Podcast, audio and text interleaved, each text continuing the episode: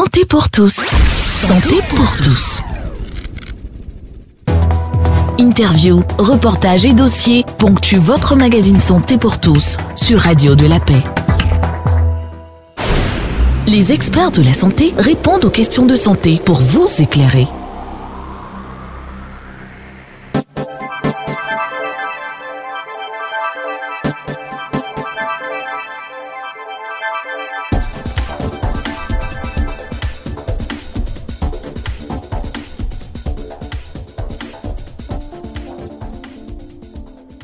La prise en charge du VIH-Sida est caractérisée par une mobilisation sans précédent d'acteurs au-delà de ceux qui interviennent traditionnellement dans la lutte contre les maladies, avec une prédominance du rôle joué par les institutions internationales que sont l'OMS, l'UNICEF, le FMI et la Banque mondiale. Cette diversité d'acteurs a conduit de nombreux États en Afrique subsaharienne notamment à mettre en place des programmes de lutte multisectoriels et décentralisés. C'est le cas de la Côte d'Ivoire où l'on distingue plusieurs niveaux d'intervention, niveau ministériel et institutionnel, régional, départemental, communal et villageoise avec des rôles spécifiques définis pour chaque niveau.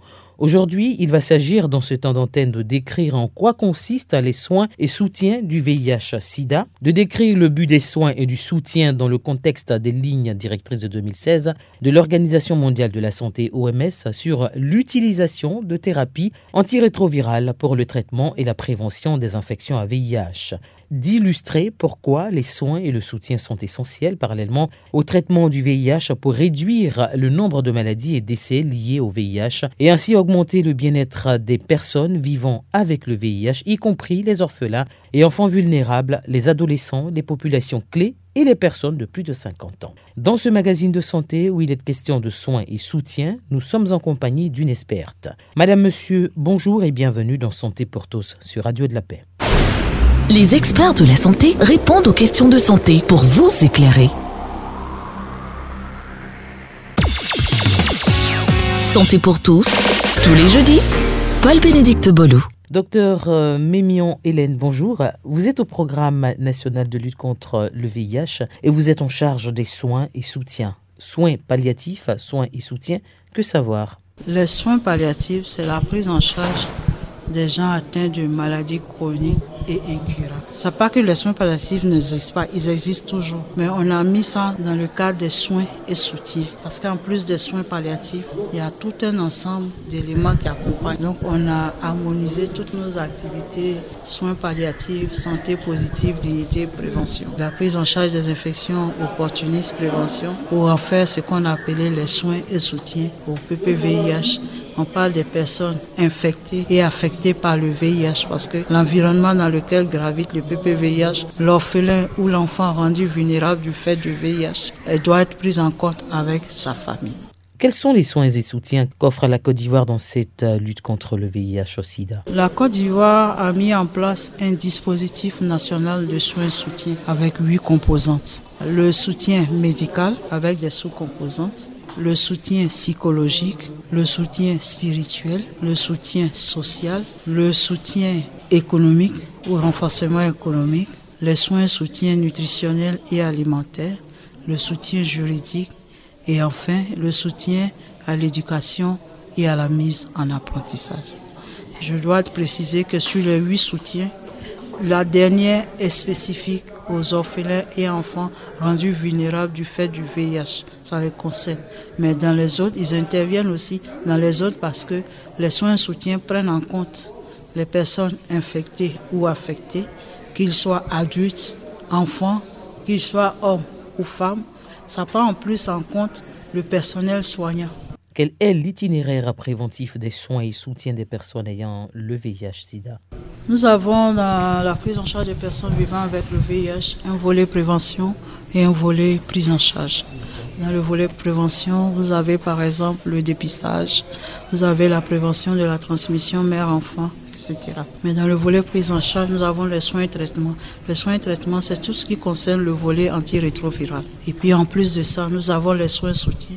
C'est les soins, d'autres parlent d'accompagnement sur plusieurs plans. C'est les huit composantes que je vous ai présentées. Qui accompagne, en plus du traitement antirétroviral, tout ce qu'il est possible d'apporter pour accompagner le patient afin qu'il se sente mieux. Vous êtes d'accord avec moi que vous donnez des médicaments à quelqu'un qui ne mange pas, qui ne se nourrit pas bien. Il va rentrer dans un cercle de malnutrition. Or, la paix malnutrition va aggraver le VIH et vice-versa. Un patient qui est dépendant à cause de la maladie qui l'a rendu vulnérable dans un état de pauvreté, on l'aide à sortir de ça en lui proposant des activités de renforcement économique pour son autonomisation, mais aussi pour la sécurité alimentaire. Alors à quel niveau se situent vos objectifs dans ces soins et soutiens? C'est de réduire la morbidité, la mortalité et la transmission du VIH, parce que nous sommes dans le cadre de réduire les nouvelles infections. Bon, si on ne réduit pas la transmission, on aura toujours de nouvelles personnes infectées. Alors qu'on sait que d'ici 2030, la chaîne de contamination doit être cassée.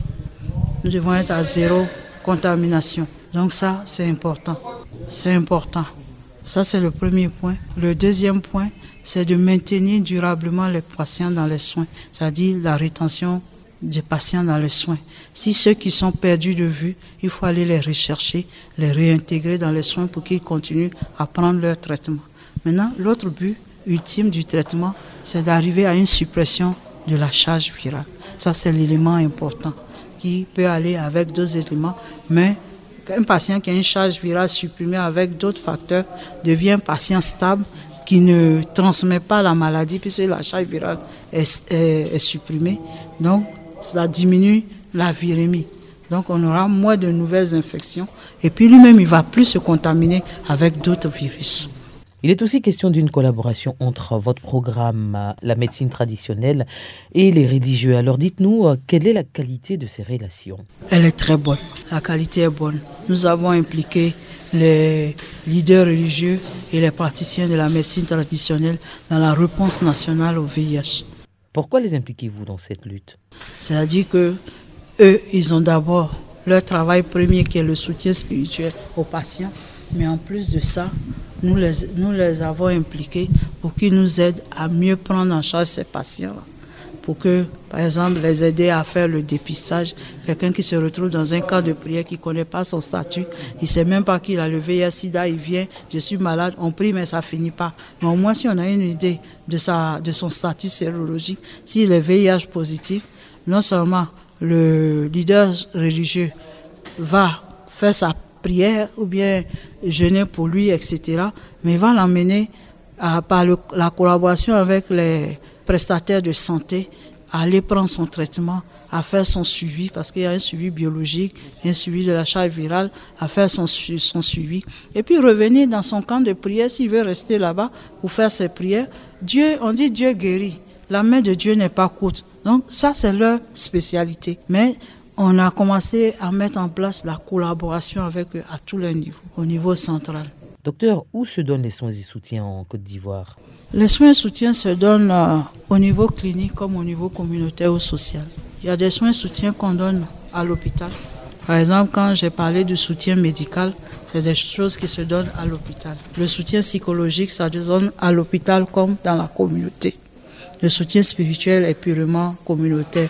Le renforcement économique est communautaire, etc. Donc nous avons des activités de soutien médical et des activités de soutien communautaire et social. Parce que quand je dis social, euh, tous les acteurs sont impliqués à tous les niveaux, les prestataires de santé, les travailleurs sociaux, les communautaires et même elles se donnent jusqu'à domicile. C'est pourquoi j'ai parlé de continuum de soins qui peut commencer à l'hôpital jusqu'à domicile ou même dans la communauté, on découvre quelque chose, on l'amène à l'hôpital pour l'aider à, aller le plus loin possible.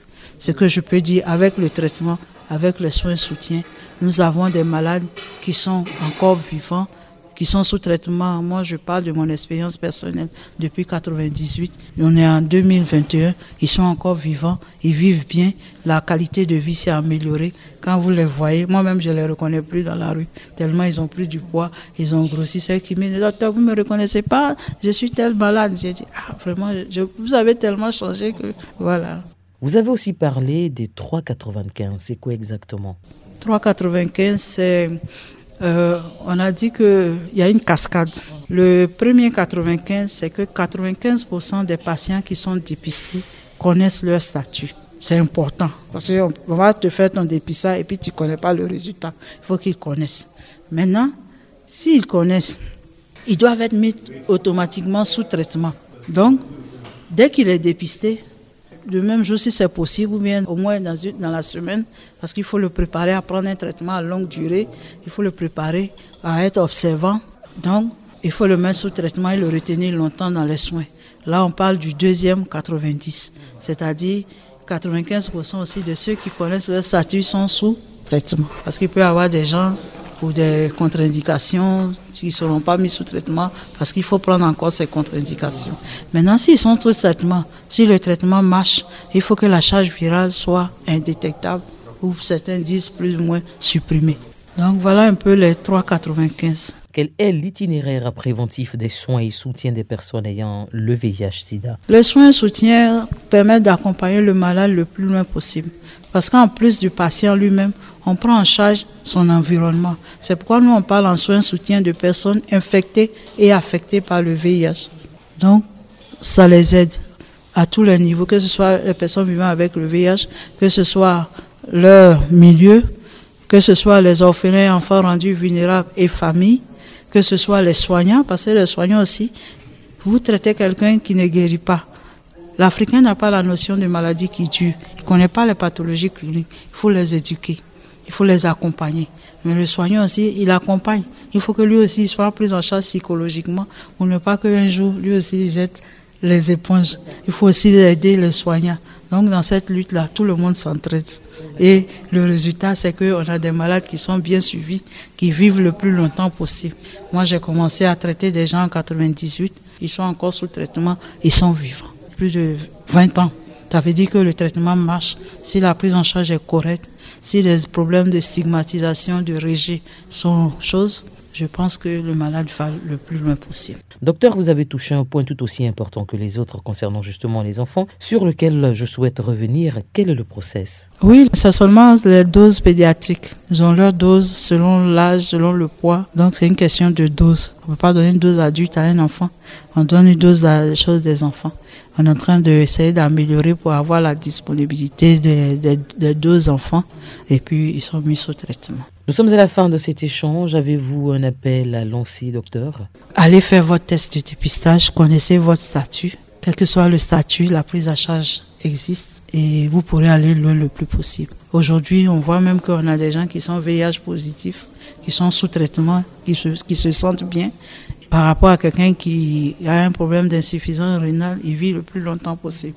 Donc, tout est possible dans le meilleur des mondes. Merci infiniment, docteur Mimian, pour votre disponibilité. Santé pour tous. Santé pour tous.